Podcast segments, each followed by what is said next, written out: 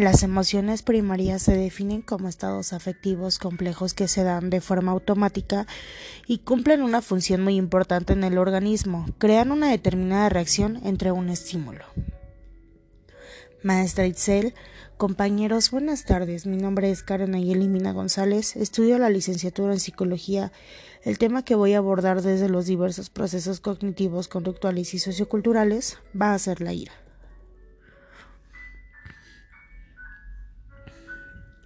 Las emociones constituyen un sofisticado sistema de comunicación, transmiten información de cómo nos sentimos y a través de ellas cómo podemos saber cómo se sienten los demás. Las emociones nos motivan a actuar. El tema de las emociones se ha tratado de manera trascendental en la antropología social. Sin embargo, resulta incuestionable la gestión cultural que se hace de ellas y su intervención en el sentido que otorgamos a la vida. La ira es un sentimiento que emerge cuando las personas se ven sometidas a una situación que produce frustración. Es un proceso vigorizador que urge a la acción interrumpiendo los procesos cognitivos que se hallan en el curso, centrando la atención y expresión de efectos negativos en que la gente se instiga y actuando como defensa en situaciones que comprometen la integridad física o autoimagen de la propia estima. La ira es una emoción primaria que denota la energía y facilita las transacciones del sujeto con el medio. No es sinónimo de hostilidad ni de agresividad.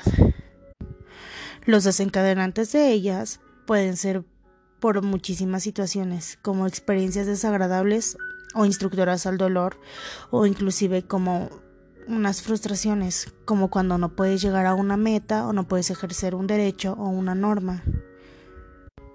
¿Sabían que las personas extrovertidas experimentan menos sentimientos de ira que los introvertidos, pero esto muestra un alto nivel de activación fisiológica y conductual.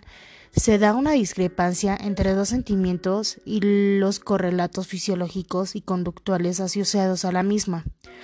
Podría ser porque el rechazo de las experiencias negativas permitiría a los extrovertidos presentar un estado de bienestar subjetivo.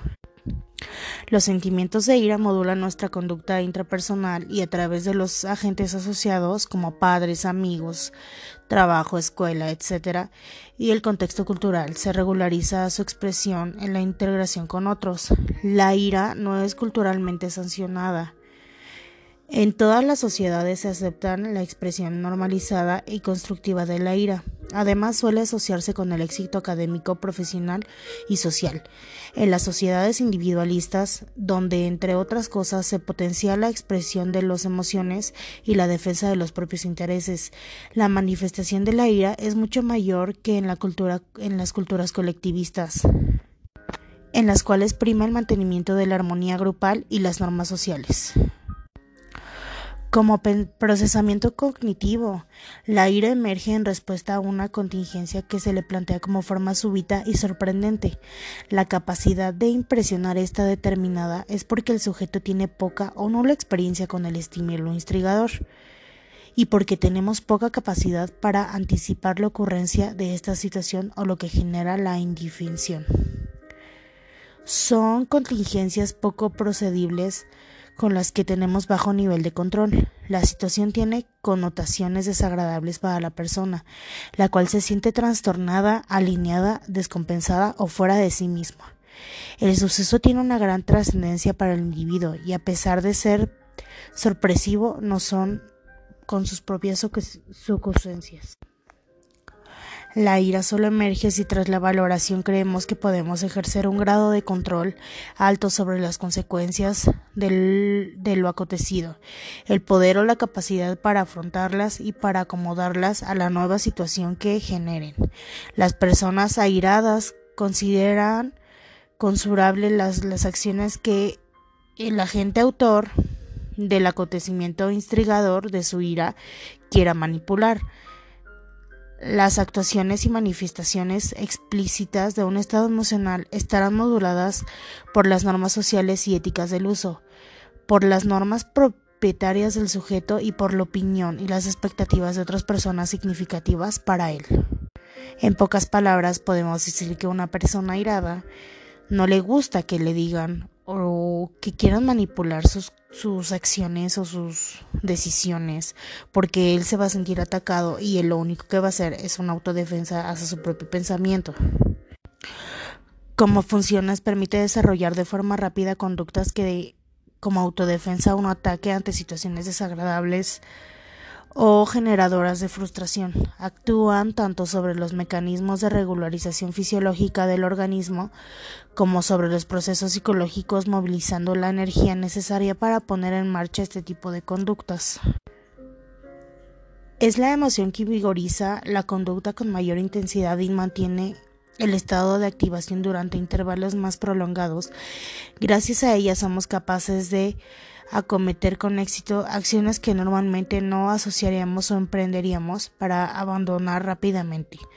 Surge cuando estamos convencidos de que podemos actuar para restablecer un estatus que anteprevió la ocurrencia del suceso adversivo, facilita la autodefensa y regula la interacción social.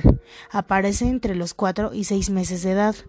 se relaciona con el que como que el bebé empieza a conocer las relaciones de medios o fines entre sus intentos de querer dominar el ambiente. Como efectos subjetivos se experimenta un estado desagradable e intensamente activador. Si es intensa, se acompaña de un comportamiento reflexivo. Quedamos cegados por la ira. Como actividad fisiológica son diversos centros y no uno específico con los que subyacen a la ocurrencia de esta emoción. La ira surge como resultado de interacción de que las diferentes estructuras cerebrales y en tanto el peso como la relevancia cada una de ellas pueden variar de un episodio a otro de irritación. No siempre se sigue con el mismo circuito neuronal. El hipotálamo es una estructura clave en respuesta a la rabia concentradamente de núcleos a los anteriormente hablados. En el sistema límbico es donde se producen las vivencias inconscientes de la ira y de otras emociones. Como reflexión final, yo sé que este proceso no es fácil. Claro está que el principio de nuestro control será perfecto, pero cuando las prácticas de este control sobre estos quieran ser reutilizados por terceras personas, vamos a tener técnicas negativas. Yo como personal, las técnicas para autocontrolarnos, la respiración, un, un manejo con agua fría del interior de las muñecas a la nuca, entre otras cosas. Mirar el comportamiento positivo de la situación ridicularizará nuestras acciones e imaginación, viéndonos como nosotros mismos con un dibujo animado rojo.